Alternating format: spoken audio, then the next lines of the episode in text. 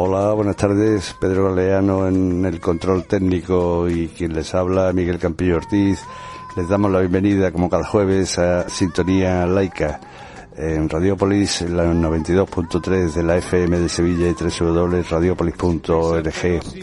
Un saludo afectuoso a los compañeros y compañeras de Radio Rebelde Republicana de Pamplona y Radio Clara de Valencia y a sus respectivas audiencias. Si no te comes la sopa te llevará el coco. Los tocamientos impuros te dejarán ciego y te acosan de por vida, asusando el miedo pescando en el río turbio Pedro López López es profesor titular del Departamento de Biblioteconomía y Documentación de la Facultad de Ciencias de la Documentación de la Universidad Complutense de Madrid, es licenciado en Ciencias Políticas y Sociología y doctor en Psicología especialista en Derecho Penal Internacional y experto en Derechos Humanos, algo que para esta charla nos va a venir muy bien. Ha sido miembro de la Junta Directiva de la Asociación Pro Derechos Humanos de España y también del equipo jurídico de la sección española de Amnistía Internacional. Buenas tardes, Pedro. Buenas tardes, Miguel. ¿Qué tal? ¿Bien? ¿El asunto COVID te ha respetado? ¿Cómo lo llevamos? AstraZeneca con la primera dosis ah. y esperando a la segunda para últimos de junio o primeros de julio. Entonces estamos... Eh, entonces estamos los dos en la misma situación.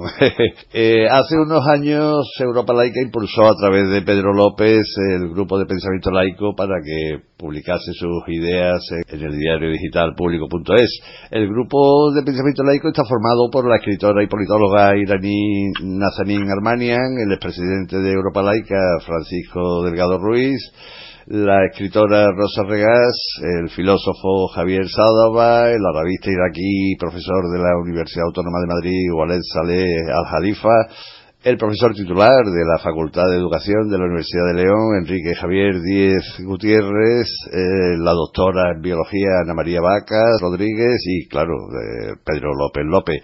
Bueno, eh, habéis publicado el Grupo de Pensamiento Laico, pues, presentó hace unos días un manifiesto con un título muy elocuente que nos gustaría que nos desarrollaras. Nuestro silencio nos hace cómplices. Bueno, pues eh, gracias Miguel por la introducción. Eh, la verdad es que es la primera vez que el grupo publica un documento de este tipo, porque siempre han sido artículos pues de cada uno de los componentes del grupo.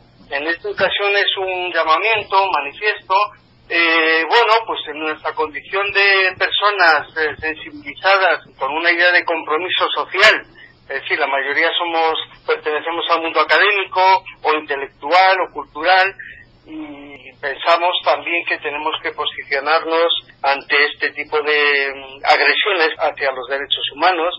Y bueno, pues muy elocuentemente, efectivamente este título que nuestro compañero Enrique eh, fue el que se le ocurrió, nuestro silencio nos hace cómplices, pues eh, se trata de esto, de dejar claro que esto es una agresión intolerable, que es eh, también incomprensible que la comunidad internacional, sea Naciones Unidas, sea Europa, pues sea tan permisiva con estas prácticas posiblemente genocidas o por lo menos de crímenes de lesa humanidad porque hablar de crímenes de guerra no sé si tiene sentido, a pesar, de que uno lo oye de vez en cuando, mm. porque una guerra requiere dos ejércitos, dos contendientes, en fin, con, con, un poderío más o menos equilibrado, pero bueno, aquí no se trata de dos ejércitos, ¿no? Así que hay que denunciar este tipo de crímenes contra la humanidad. Claro y no se plantea ni bloqueo económico aparentemente ni y bueno el, el eh, Josep Borrell el responsable de la de la comunidad económica europea de la Unión Europea en asuntos exteriores pues no sé si ha dicho algo bueno en todo caso Europa cuando se manifiesta ante Israel y otros actores es tan suave que prácticamente no dice nada o es tan sutil que no se comprende el mensaje de condena, ¿no? Mm. Entonces, eh, nada, Europa está en su línea de, permisividad total. Eh, Naciones Unidas a veces hace declaraciones con más eh, fuerza de condena. pero la Unión Europea realmente es bastante, bastante decepcionante, ¿no? Así es. Me ha llamado la atención, porque siempre hemos pensado que, claro, ahí está Estados Unidos detrás, y mientras esté apoyando Estados Unidos a Israel, pues eh, seguirá la cosa así. Pero siempre se ha pensado que el lobby judío, mejor dicho, los judíos estadounidenses, apoyaban la política de Estados Unidos y apoyaban al régimen israelí pero he leído por ahí algunas estadísticas en las que un 64% de los judíos estadounidenses apoyarían la creación de un Estado palestino, en fin, y sorpresivamente parece ser que son los evangélicos los que más apoyan a Netanyahu. ¿Puedes comentarnos algo al respecto? Pues vamos a ver, Miguel. Eh, claro, una cosa son las instituciones, otra cosa son las, las personas, igual que nos pasa, bueno, con el tema del racismo, eh, no puedes meter en el mismo saco a los católicos que a la Iglesia Católica, porque hay matices distintos, ¿no? Yo, por ejemplo, artículos que hemos publicado muy muy cañeros, digamos así, con la Iglesia Católica, pues son colgados en, en la web de redes cristianas eh, y en este tipo de, de blogs, ¿no? Entonces, bueno, eh, estas cosas no son masas homogéneas, ¿no? Entonces la gente, eh, la gente de a pie, pues no siempre coincide con la política que lleva a cabo las instituciones que supuestamente le representan o, o así se presentan, ¿no? Entonces, eh, pero bueno, es preocupante eh, la fuerza que tiene la extrema derecha en Israel y el apoyo que tiene, eso también es cierto, ¿no? Y bueno, hablar del lobby judío pues es complicado, porque enseguida, eh, en fin, te vuela la acusación de antisemitismo, ¿no? Sí, no, yo me refería a la población estadounidense y ya corregí lo del lobby judío estadounidense, sino eso, los votantes, los votantes, eh, perdón, judíos estadounidenses que votan a demócratas, vamos. Bueno, sí, efectivamente, bueno, que, que sí, que el lobby es decir, que grupos de presión existen, desde luego, eh, judíos, ¿no? Y esto no es antisemitismo, efectivamente, no tiene uno nada en contra de los judíos como, mm. como tales, ¿no? Claro. Sí en contra de ciertas políticas que practica un Estado y que practican algunas instituciones y en contra de la acusación gratuita de antisemitismo cuanto que se cuestiona una política, ¿no? Es como si cuestionar la política antiterrorista te convirtiera en terrorista, ¿no? Eh, no se puede hacer ese tipo de, analogías o de simplificaciones, ¿no? Eh, en el manifiesto dice, nadie puede negar ya que este régimen de supremacía racial cumple los tres elementos del apartheid establecidos por el Estatuto de Roma eh, de la Corte Penal Internacional, el artículo 7, que incluye la definición de crímenes de lesa humanidad. Bueno, tú como mm, experto en derechos humanos y, derecho penal internacional y tal, eh, bueno, eh, tendrán que ir a los tribunales tarde o temprano, ¿no? Los Netanyahu y compañía, ¿no? Así debería ser.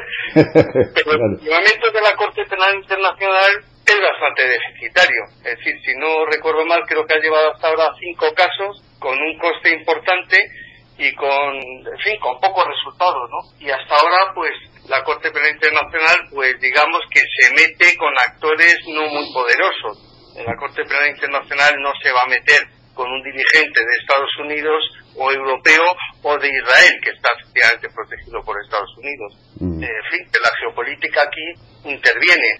Realmente si uno lee eh, el estatuto de la Corte Penal Internacional, pues sí, mucha más gente debería haber sido encausada, pero es muy complicado el funcionamiento. De momento es un tribunal que funciona, eh, sí, cuando fracasan las acciones emprendidas en los estados, las denuncias emprendidas, emprendidas dentro de un país, ¿no? Mm. Que se entiende, entre comillas, que no va a encauzar a lo mejor a nacionales, ¿no? Entonces, bueno, la cosa puede derivar a la Corte Penal Internacional, pero, fin, que Israel no va, no va a ir a la Corte Penal Internacional, me temo. ¿eh? Habrá alguna denuncia, como me suena que ha, ha habido, pero raro es que siga adelante.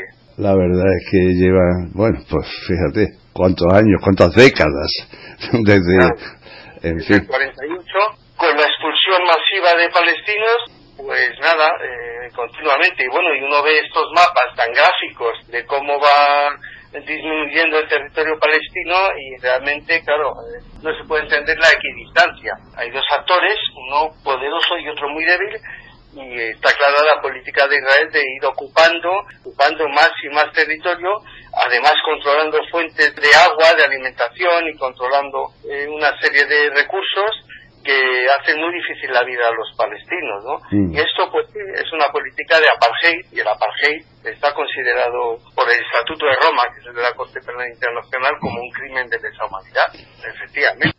Y lamentablemente incluso los estados árabes ya no apoyan prácticamente a, Palestina. Bueno, la política y los chantajes y los intereses económicos y geopolíticos, pues todo ese tablero de ajedrez que muchas veces eh, pues hace que, las razones morales pues no estén encima de la mesa, sino que están detrás de una serie de intereses, ¿no? Efectivamente. Es, es, muy triste, la verdad, este genocidio que se está produciendo en, Palestina y que, bueno, pues está abocado a que como dices tú, eh, un, un Nuremberg a, medio plazo no se atisba. Y bueno, la, la población palestina, pues siendo masacrada, pues cada relativamente poco tiempo. Otro conflicto mm, no tan virulento quizá, pero que ha estallado hace en estos días, ha sido en Ceuta, otro chantaje, Estados Unidos también con el respaldo. Si antes hablábamos de, Palestina, que Trump eh, estableció la, la, embajada estadounidense en Jerusalén con la provocación que eso supone. El 10 de diciembre pasado, que reconoció la soberanía marroquí sobre el Sáhara Occidental, y esto parece ser que le ha dado alas al rey de Marruecos para hacer lo que ha hecho. Bueno, cuéntanos, eh, ¿Qué impresiones tienes? Pues, eh, pues, el 10 de diciembre precisamente el Día de los Derechos Humanos, ¿no? Sí, mira qué paradoja. Cuando hay un escenario ahí, como es el, el caso del Sáhara, un pueblo absolutamente machacado, eh, bueno, parece que el conflicto tiene que ver con la hospitalización aquí de este líder del Frente Polisario. Sí, Ibrahim Gali. Sí. De genocidio, eh, la verdad es que las acusaciones de genocidio a veces pues funcionan y se presta toda la atención en los medios, eh, pero funcionan de una manera muy sesgada, ¿no? Porque efectivamente estamos viendo eh, genocidio o crímenes de lesa humanidad. El matiz eh, a veces es un poco confuso. En todo caso, estamos hablando de los crímenes más graves contra los derechos humanos. Estamos viéndolos tanto en el caso de Israel hacia Palestina como en el caso de Marruecos hacia el Sáhara. Y bueno, aquí se trata de, sacar una trompetería contra un líder, ¿eh? que yo no sé efectivamente si hay motivos para ello, ¿no? Pero, eh, pero hay más motivos por el otro lado, desde luego. Y efectivamente no parece que vaya a ser acusado de genocidio eh, el rey marroquí ni ninguno de sus generales, ¿no? de momento, al, menos, no, no está en el panorama ni mediático ni jurídico. Aquí hay varios, quizá el que más el más sangrante de la vulneración de derechos humanos es a los niños. Está el, el, gobierno Marruecos está lanzando a, miles de niños a, ahí a ese peligro, ¿no? Que supone cruzar una una frontera. Así es, y es muy triste que se instrumentalice a, a, población tan débil y, en particular a los a, los niños, a los seres más débiles, ¿no? Pero bueno, la sensibilidad social del gobernante marroquí ni del anterior gobernante, el padre del actual, eh, no es no es no ha demostrado mucha sensibilidad, desde luego, con la población más débil, ¿no? Entonces, eh, el manejar, el azuzar a la población eh, en causas como ya fue la Marcha Verde o como es la actual, pues, eh, en fin, es algo tan tan miserable, ¿no? Que se convierta la población en, un arma para ejercer acciones que tienen que ver con la geopolítica y que desde luego no están los derechos humanos ahí para nada y, el problema que tenemos en el planeta, porque ya a partir de conflictos puntuales eh, los derechos humanos eh, lamentablemente están muy poco considerados y están muy tapados por intereses geopolíticos, por intereses económicos y aquí eh, no prima desde luego los derechos humanos en las políticas generales, vamos. Mm.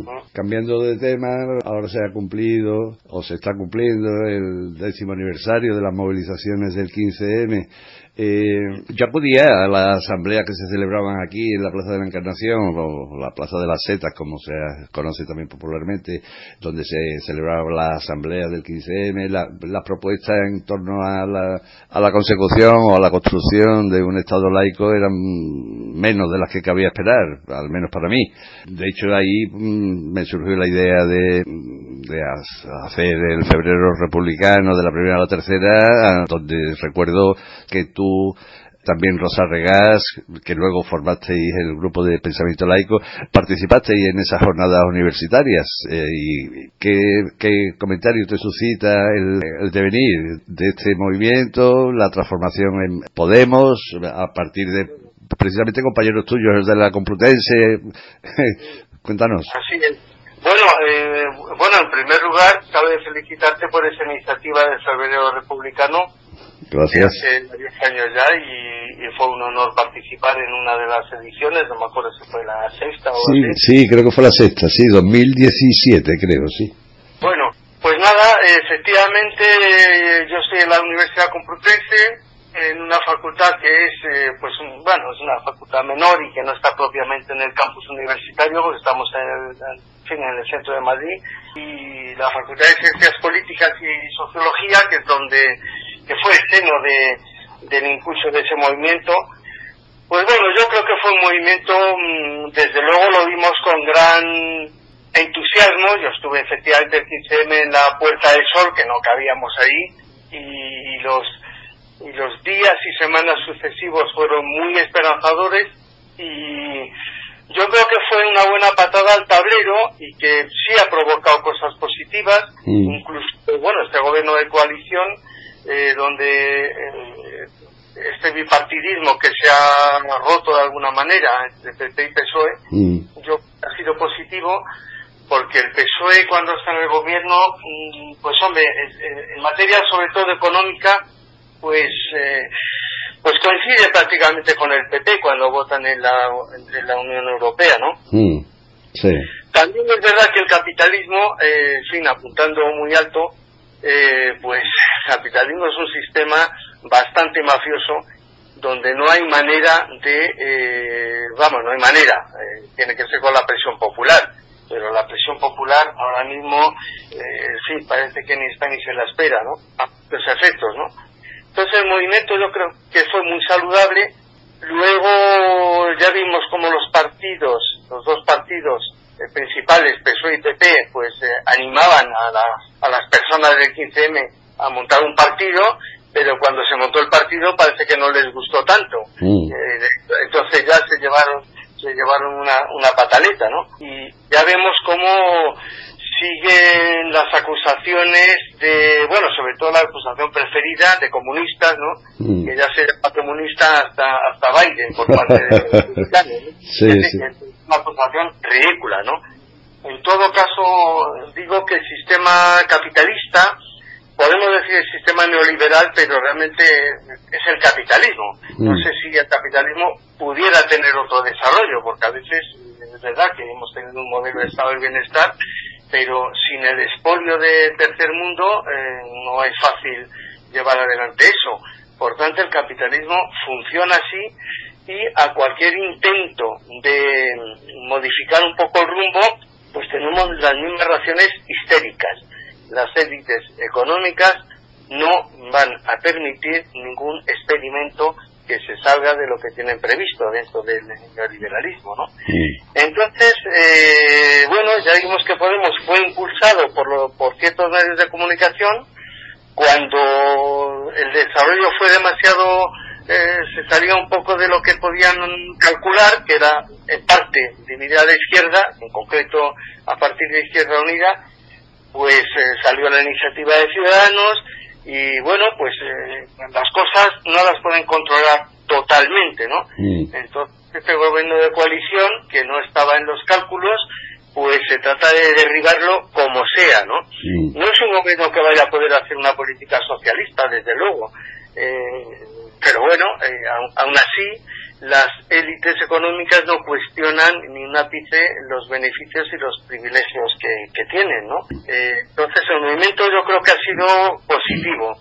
pero el sistema no permite, ya vimos la lesión que se dio con Grecia, cuando Grecia celebró un referéndum contra las políticas europeas y bueno, pues si no quieres una taza, pues toma dos o tres, ¿no? Porque es lo que se hizo con Grecia. Bueno, pues aplicar unas medidas para que tomaran nota el resto de las de los países y no hubiera tentaciones de hacer una política de izquierdas, podemos decir, por simplificar, ¿no? Pues sí. ¿Quieres añadir alguna cosa más que se te haya quedado? Bueno, pues, eh, no, hombre, con respecto al grupo de pensamiento laico, pues que acabamos de sacar un libro con eh, los artículos que hemos ido publicando desde 2017 hasta este mismo año, ¿no? Ah, qué interesante. Mm. Artículos. Eh, entonces, bueno, el libro es Ética Laica, Pensar lo Común, y, bueno, creo que es, que es interesante. Viene también a cuento del 20 aniversario de Europa Laica, ¿no? de hecho, pues lo ha editado Europa Laica, ¿eh? En fin, en colaboración con público, que nos ha pedido también, nos ha dado permiso para publicar y contamos también con el logo de ellos. Y bueno, lo presentaremos, vamos a ver si en junio o en septiembre, ¿no? Pero bueno, creo que es una que es algo interesante aportar también, ¿no? Recopilar todo lo que hemos ido publicando, eh, creo que puede ser interesante también para muchas personas. No, no, crees, no, seguro que es interesantísimo. Eh, bueno, ya estaremos atentos a la presentación de ese libro y tenemos que hablar de él cuando lo cuando lo tengamos, ¿no, Pedro? sí, pues eh, bueno, pues te mando alguno, ahora, ahora aparte de esta conversación ya te pido la dirección y te mando un ejemplar, desde luego. Perfecto, muchísimas gracias. Pedro López López, profesor en la Universidad Complutense de Madrid y alma mater del Grupo de Pensamiento Laico. Ha sido un placer. Lo mismo digo, Miguel, muchas gracias por la invitación y muchas gracias y enhorabuena por tu programa, desde luego. Muchas gracias. Un abrazo, hasta pronto. Un abrazo.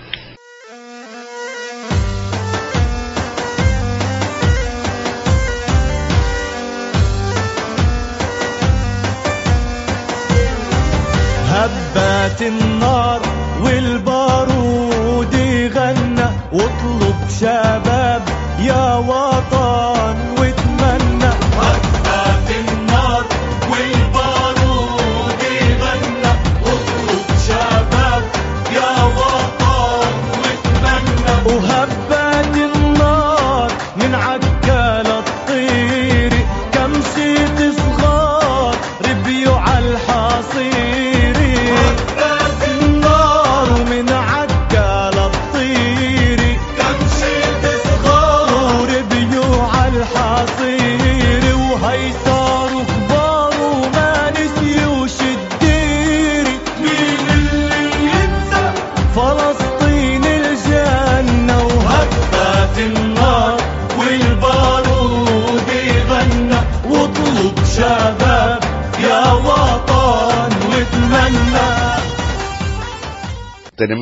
Teléfono a Miguel Santiago, portavoz de la plataforma en defensa del patrimonio de Andalucía, eh, también lo es eh, anteriormente ya de la plataforma Mezquita Catedral de todos y de todas. Eh, buenas tardes, Miguel. ¿Qué hay, Miguel? Muy buenas tardes. Bueno, pues eh, me gustaría que nos comentaras, pues, por ejemplo, eh, sobre una nota de prensa que en próximos días la plataforma en defensa del patrimonio de Andalucía hará pública. Cuéntanos. Sí, la plataforma andaluza, que los amigos ya no lo saben, se creó en el 2015 y ahora tanto la plataforma de Sevilla como la de Córdoba, como la de otras plataformas establecidas en otras provincias como Cádiz, Jerez, Granada, el movimiento tan importante como laico de Andalucía laica y también se van a unir eh, las comunidades cristianas populares para apuntalar, reforzar, animar, potenciar esta plataforma que se crea con ese, con ese ánimo, ¿no? Con el ánimo de concienciar a la población andaluza de que el patrimonio andaluz es de todos los andaluces de todas las andaluzas, evidentemente, y desde esa perspectiva, pues la plataforma va a plantear su primera nota de prensa en este sentido, ¿no? Por una parte, que se revierta primer objetivo fundamental es revertir las inmatriculaciones que se han estado realizando durante todos estos años, sobre todo a raíz de, de 1998, cuando el gobierno de Aznar modificó la famosa ley hipotecaria en el que permitía que los obispos pudieran inmatricular los bienes que están usando, mm. o que están usando porque no son de su propiedad, como puede ser el caso de estos bienes tan significativos en Andalucía como es la Mezquita Catedral de Córdoba o la propia Catedral de Sevilla, ambas patrimonio de la humanidad y evidentemente bienes de interés cultural de nuestra tierra. Por consiguiente, cuando el mismo gobierno actualmente que preside Pedro Sánchez en su toma de investidura dijo claramente que todos aquellos bienes que no tengan un título de propiedad inmediatamente será revertida la inmatriculación, cosa que por desgracia hasta la presente no piensan cumplir. Como ha quedado muy claro en las últimas actuaciones realizadas pues en los diferentes ámbitos políticos como el Senado, Congreso de Diputados, etcétera, etcétera, Entonces, nosotros como plataforma andaluza es lo primero que queremos reivindicar. Junto a ello, nos hemos contado durante estas semanas pasadas con cuatro grupos parlamentarios, grupo parlamentario de Unidas Podemos, el grupo parlamentario de los adscritos de Teresa Rodríguez, el grupo del PSOE y el grupo de Ciudadanos. Y a los cuatro grupos le hemos dicho que pidan, se pongan de acuerdo, se unan, hagan una fuerza común para pedir en el Parlamento andaluz que eh, se haga una petición clara y evidente de todas las inmatriculaciones que se han realizado en Andalucía desde el año 1946. Anteriormente, desde que se aprueba la Constitución 1978 y evidentemente la de 1998. ¿Por qué pedimos esto? Para que a la población andaluza se le quede claro todos los bienes que han sido matriculados por la Iglesia Católica, en concreto por la jerarquía de la Iglesia Católica, que son mucho más de lo que aparece en el registro este último. En el listado, sí. Efectivamente, del Estado ha planteado.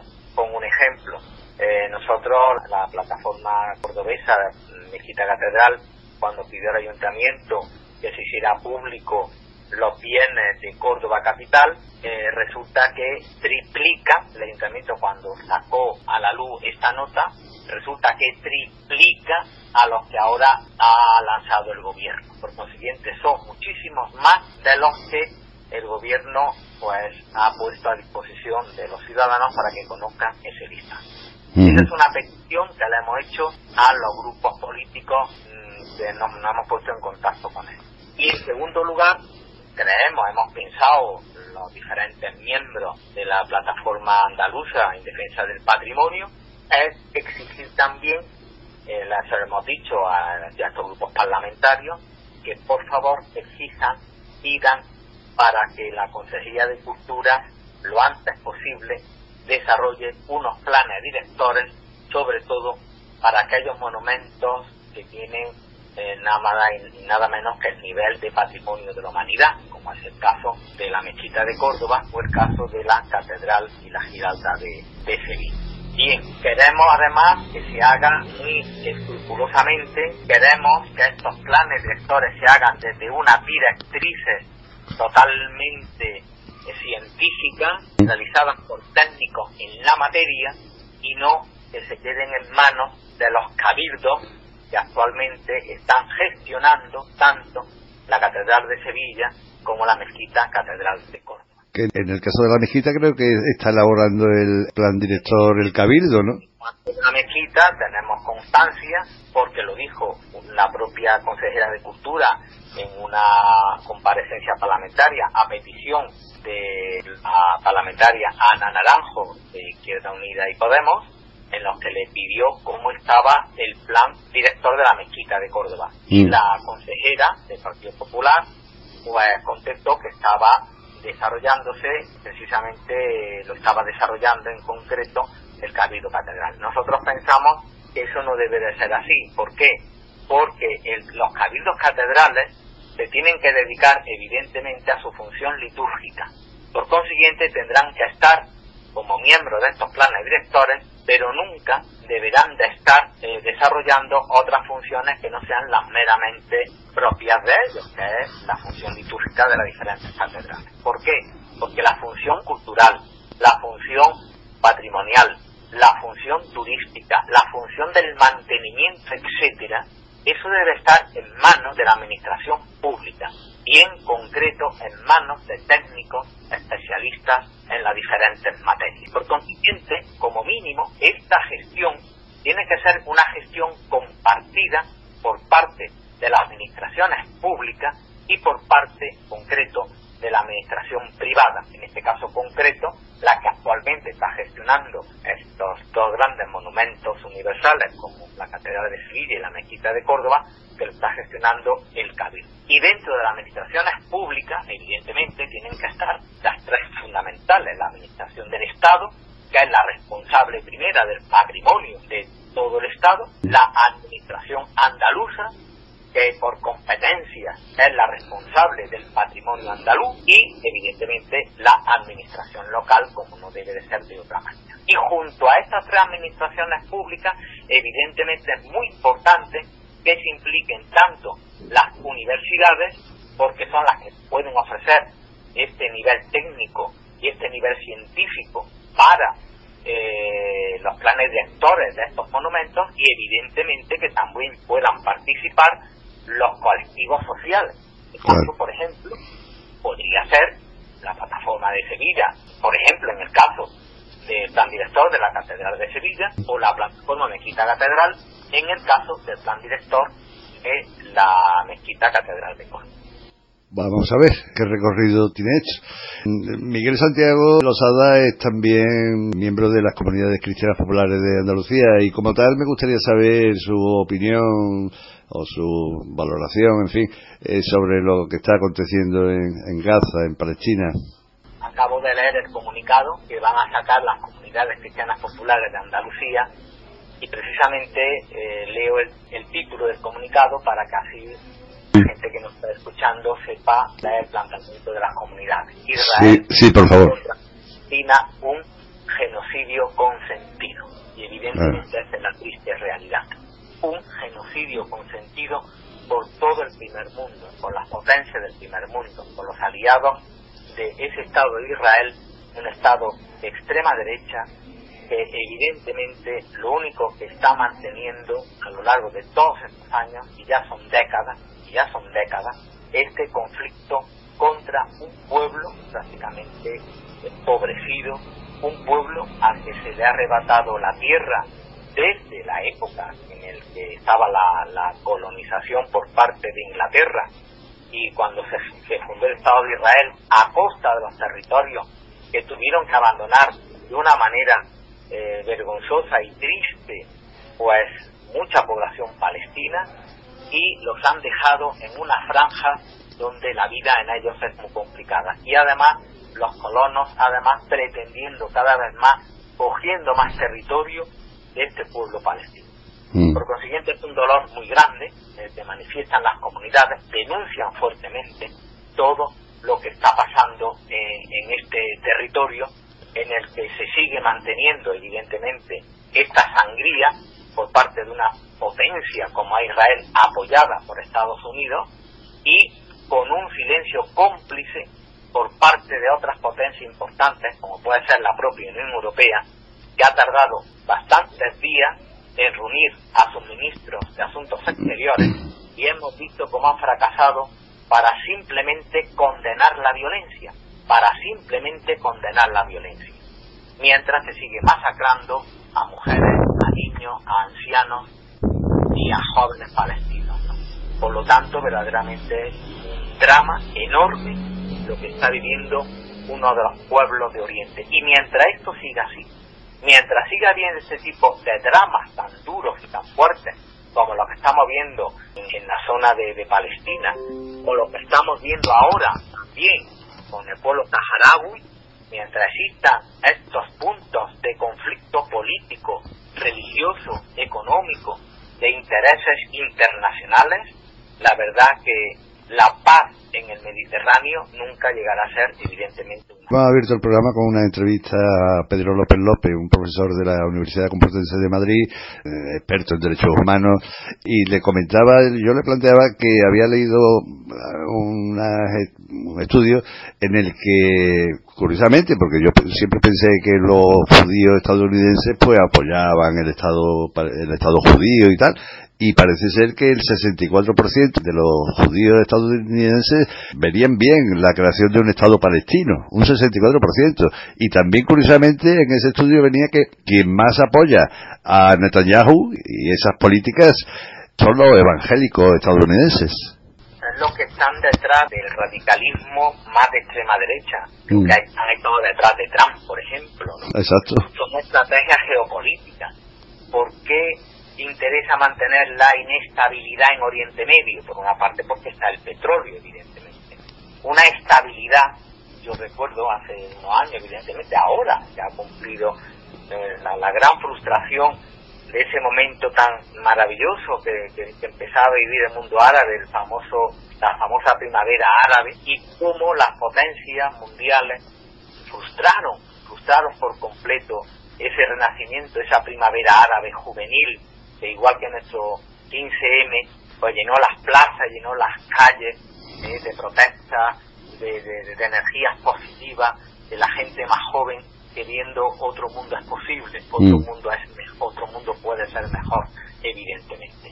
Por lo tanto, geopolíticamente no le interesa esa paz como tal, porque eso implicaría que se disolviese ese poder que tiene el neoliberalismo, ese capital a ultranza que machaca a la población y que tiene en, espacios concretos como puede ser Israel, sin ir más lejos. ¿no? Mm. a los dos estados supondría la paz definitiva, evidentemente. Y de hecho, además, fijaros que son pueblos que, que descienden históricamente de, un mismo legado histórico y cultural de la fe abrahámica, mm. de, la misma genética de, estas etnias, de esta zona, evidentemente, del Oriente Medio. Y sin embargo, han estado enfrentados por, por motivos religiosos durante muchos años y ahora la política, el interés político capitalista y neoliberal, pues evidentemente no le interesa que esto termine porque significaría el que ya ellos no pudiesen de ninguna de las maneras el poder eh, desarrollar allí su política, sus acciones, en definitiva, sus intereses económicos. Es lo que está pasando con el pueblo saharaui en Marruecos. El interés geopolítico de Marruecos, porque le interesa al primer mundo, como una frontera policial, etcétera, le interesa por encima de un pueblo, como el pueblo saharaui, que está masacrado y que está condenado evidentemente a vivir en este empobrecimiento, en esta dura situación, al igual que el pueblo palestino. Mm, esa, te iba a preguntar por eso, pero claro, el papel de Estados Unidos es que es fundamental. Y bueno, en concreto, eh, Trump ha sido, ha sido nefasto. Recordaremos que trasladó la embajada de estadounidense de Tel Aviv a Jerusalén, con lo que eso significaba respecto al conflicto saharaui como tú acabas de sacar Ceuta y yo te lo iba a plantear también, curiosamente el 10 de diciembre, el Día de los Derechos Humanos, Trump reconoció la soberanía de Marruecos sobre el Sáhara Occidental. Entonces, claro, eso al monarca alawita le ha dado alas, ¿no? Y, y ha liado la que, la ha liado. Claro, evidentemente ha sido, eh, los años de Trump ha sido realmente algo espeluznante las consecuencias de que gobierne un fascista, como está gobernando Bolsonaro en, Brasil, tiene unas consecuencias verdaderamente muy lamentables. Y ya criticamos los gobiernos que existen, ¿no? Más centro-derecha, más centro-izquierda, como quieran llamarse.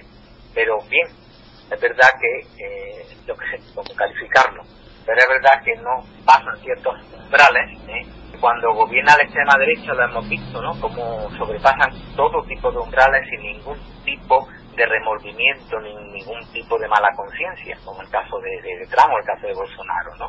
En América Latina. Y esto llega a estas consecuencias, evidentemente. ¿Quién sufre? Principalmente el pueblo. ¿Qué provoca? El enfrentamiento entre los distintos pueblos. El enfrentamiento entre los últimos y los penúltimos.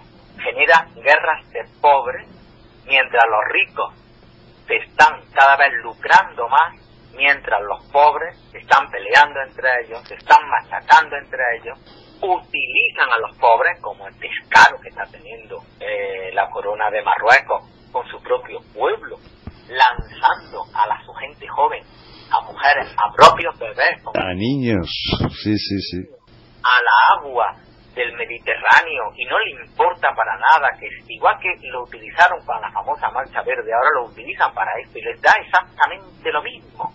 O sea, su estrategia les da igual.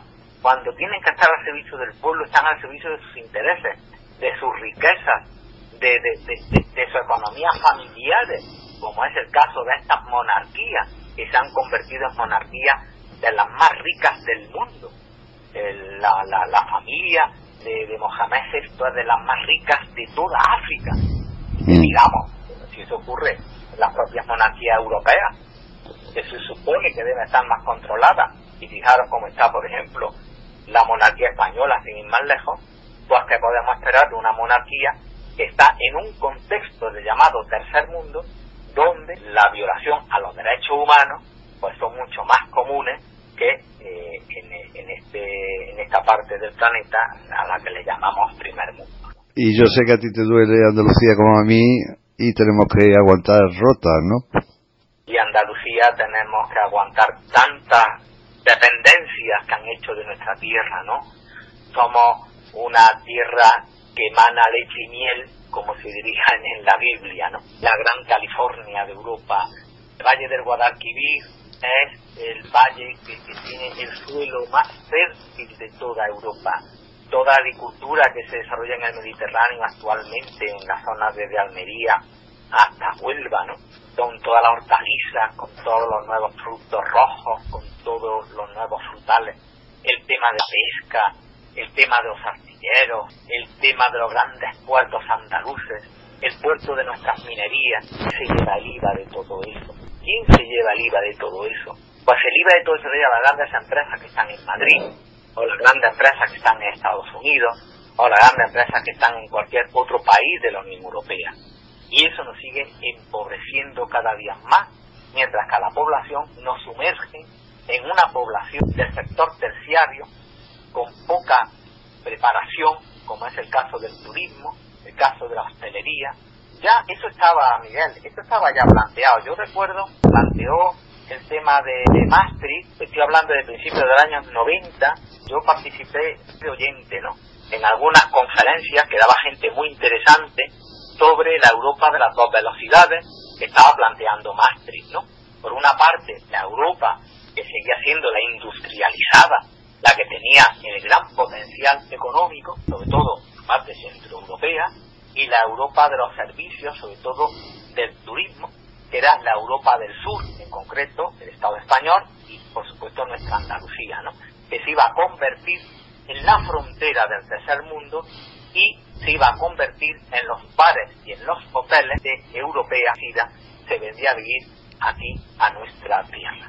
Se llevaron nuestros potenciales y padecemos una colonización de nuestra tierra que ya estaba planteado pues hace nada más y nada menos 30 Triste, pero, pero así es.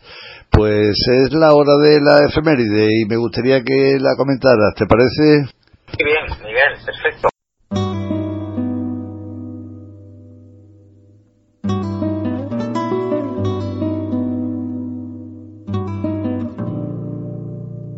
Efemérides.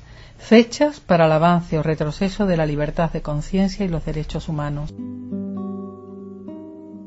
Tal día como hoy, un 20 de mayo del año 325, comienza el primer concilio de Nicea, para terminar con algunos de los problemas doctrinales que contaminaban la Iglesia de los primeros siglos, especialmente el arrianismo.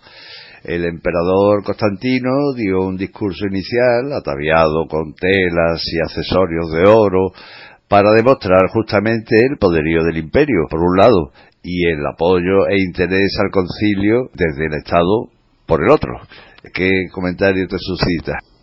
Bueno, ahí es donde se monta la Iglesia Católica como tal. Antes habían existido los cristianos, ¿no? Los cristianos, incluso, fíjate, a final del siglo III estaban duramente perseguidos emperador de Roma. ¿eh? Y precisamente por los intereses de crear un nuevo imperio, Constantino, ellos son gente muy lista, ¿no? Sí. Pues digo, pues vamos a utilizar, bueno, fíjate que es lo mismo que hacen los reyes católicos creando el Estado español, final del siglo XV, es exactamente lo mismo.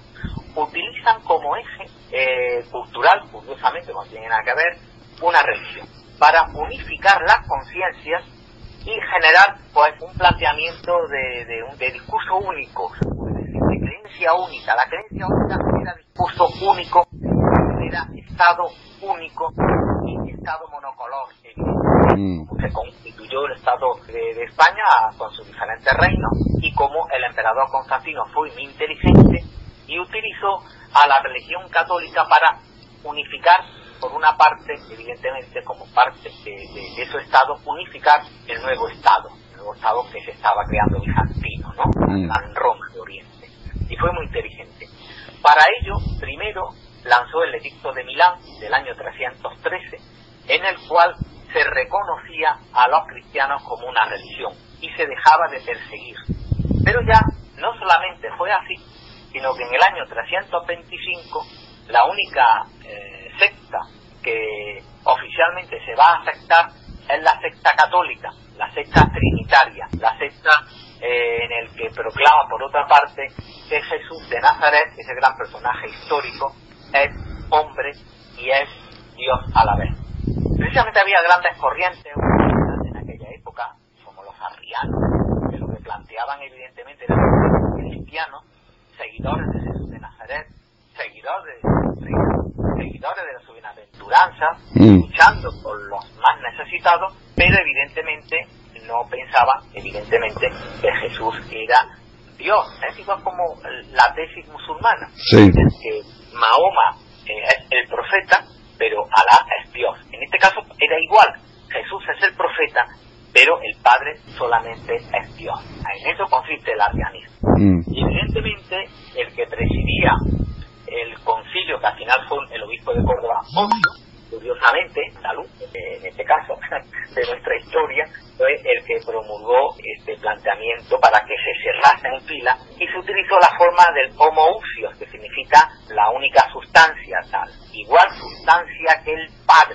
Mm. Esto consiste el concilio de inicio proclamar el homoousios, que significa la misma sustancia, o sea, que Jesús es de la misma sustancia que su Padre, con lo cual se declara la divinidad de Jesús. Lo que pasa es que toda esta faena la termina el emperador Teodosio ya cuando ya proclama eh, en el siglo V a la religión católica ya como religión oficial. Bueno, y luego llegaría Recaredo, ¿no? En el 589. A partir de ahí, pues, Claro. pues, de aquello, como se suele decir, ¿no? Sí, sí, sí. Yo, arena, estos lodos. Eso es. Otra efeméride de tal día como hoy, 20 de mayo de 2010, en España se aprueba un nuevo reglamento de honores militares en el que desaparecen los honores militares a signos religiosos y la interpretación del himno nacional por bandas militares en actos litúrgicos. Eso como que no se lleva mucho a cabo, ¿no?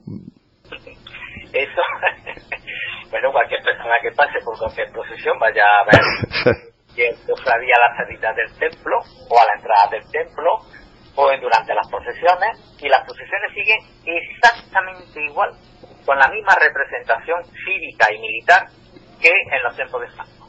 No ha mm. cambiado absolutamente nada. Tú fíjate, Miguel, incluso yo decía, como una enamorada de mi tierra y un andalucista de corazón, decía, hombre, por lo menos, mira, aunque no se respete esto, pero por lo menos el himno de Andalucía se empezará a escuchar ya que es el himno de nuestra tierra, ¿no? Que habla de una Semana Santa, una Semana Santa peculiarmente andaluza y toda esta historia, ¿no?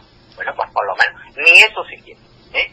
Al revés, la derechona y la extrema derechona, mm. eh, apropiando de todo este movimiento de sentimiento religioso, antropológico, que podríamos analizar también, que es toda esta tradición de la Semana Santa andaluza, que es multifactorial, evidentemente, para apropiarse de ella. Igual que está haciendo la jerarquía católica, exactamente igual. Hace 20 años la jerarquía católica no quería saber nada de las cofradías ni de la mm. Semana Santa. El pecado estaba en la calle, ¿no? Claro, porque antes como ahí iba mucha más gente a misa y no bajaban los bautizos, las comuniones, pero ahora claro, ahora tienen que echar mano de lo que antes hablaban de la religiosidad popular como algo así, en fin, con, nivel, eh, con poca fuerza, en fin, medio analfabetos todos, ¿no? Y ahora, sin embargo, madre mía de mi vida, todos los honores, las procesiones, con todas las pompas, con todas las vestimentas cardenalicias, con todas las bandas de música militares, con los alcaldes, sean del partido que sean, participando en las procesiones. Yo recuerdo Julián Guita, ¿eh? el alcalde, el alcalde de Córdoba, sí, sí. yo justamente hace un año. Él era un hombre, como buen andaluz, le gustaban mucho las tradiciones de su pueblo. Y él le gustaba también, igual que gustaba la feria y los patios de Córdoba, también veía las procesiones. Y por eso no sentía ninguna vergüenza en decirlo. Pero como alcalde de Córdoba, nunca estuvo en el palco de autoridades en Semana Santa. Como alcalde de Córdoba, nunca estuvo en ninguna procesión y como alcalde de Córdoba nunca favoreció a ninguna religión, porque sencillamente respondía a un Estado social, democrático y de derecho confesional en el que él, cuando prometió delante de la Constitución alcalde de, de, la ciudad de Córdoba, pues sencillamente te respondió a lo que se había comprometido como un ciudadano por encima de todo. Ojalá en este país, como Julio Anita, los demás que gobiernan desde las distancias hasta cualquier alcalde de un pueblo, siguieran el ejemplo de este hombre, porque lo tenemos, y es Julio Anita en este caso. Es legendaria aquella contestación que le dio al, no recuerdo qué obispo de Córdoba, que... Fue José Antonio Infante Florido, porque con motivo de, hubo varias trifurcas, una trifurca muy interesante. Estamos ya en plan en, en la parte de chisme, ¿no, Miguel? Claro. una trifulca fue que se iba a celebrar nada más y nada menos que el 12 centenario de la mezquita de Córdoba. Fue en el año 1986. Y claro, se invitó nada más y nada menos que a, la Casa Real. En ese momento se había terminado la obra del Ayuntamiento de Córdoba. Y entonces el alcalde dijo que ya que venían los reyes, pues que inaugurasen, igual que venían a conmemorar el decimosegundo centenario de la construcción de la mezquita, pues que inauguraran la Casa del Pueblo de todos los cordobeses. Pero la Casa Real dijo que no, que no tenía tiempo para venir a inaugurar la casa al decimosegundo centenario de la mezquita, sí, pero no a inaugurar la Casa de los Cordobeses. Y entonces hubo un primer conflicto en el que el alcalde de Córdoba dijo que si los reyes de España no podían inaugurar la Casa de los Cordobeses, él, como representante de los cordobeses, no iba a ir a recibirlos a la República de Córdoba y por lo tanto se suspendió el acto. Segundo porque la Real retrasó la visita.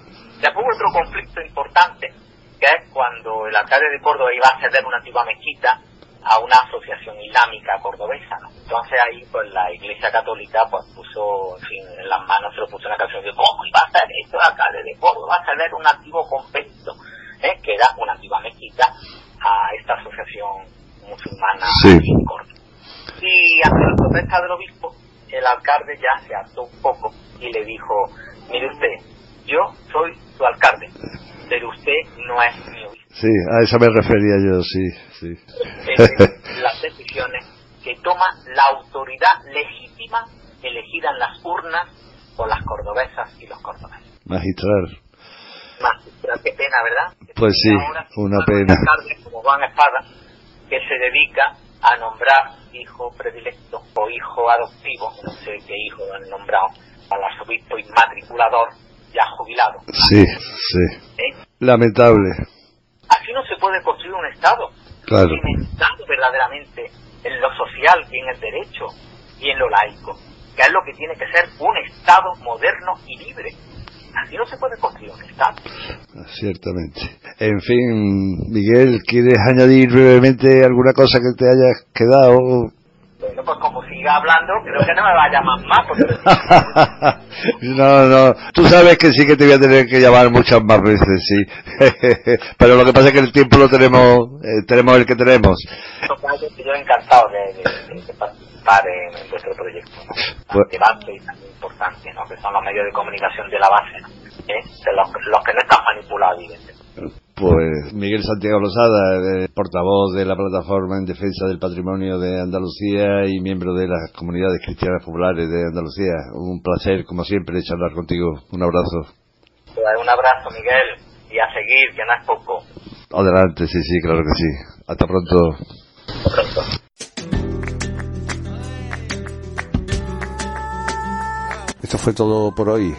El próximo jueves les ofreceremos Europa Laica en sintonía y comentaremos qué tal le fue a Guillermo Casellas Carrajillas, uno de los portavoces de la Plataforma en Defensa del Patrimonio de Sevilla, que formuló en el Pleno del Ayuntamiento de Sevilla unas preguntas relacionadas con las inmatriculaciones. Hasta entonces, calma, paciencia y reflexión. La infancia preparan el si no te comes la sopa te llevará el coco. Los tocamientos impuros te dejarán ciego y te acosan de por vida, asusando el miedo, pescando en el río turbio del pecado y la virtud.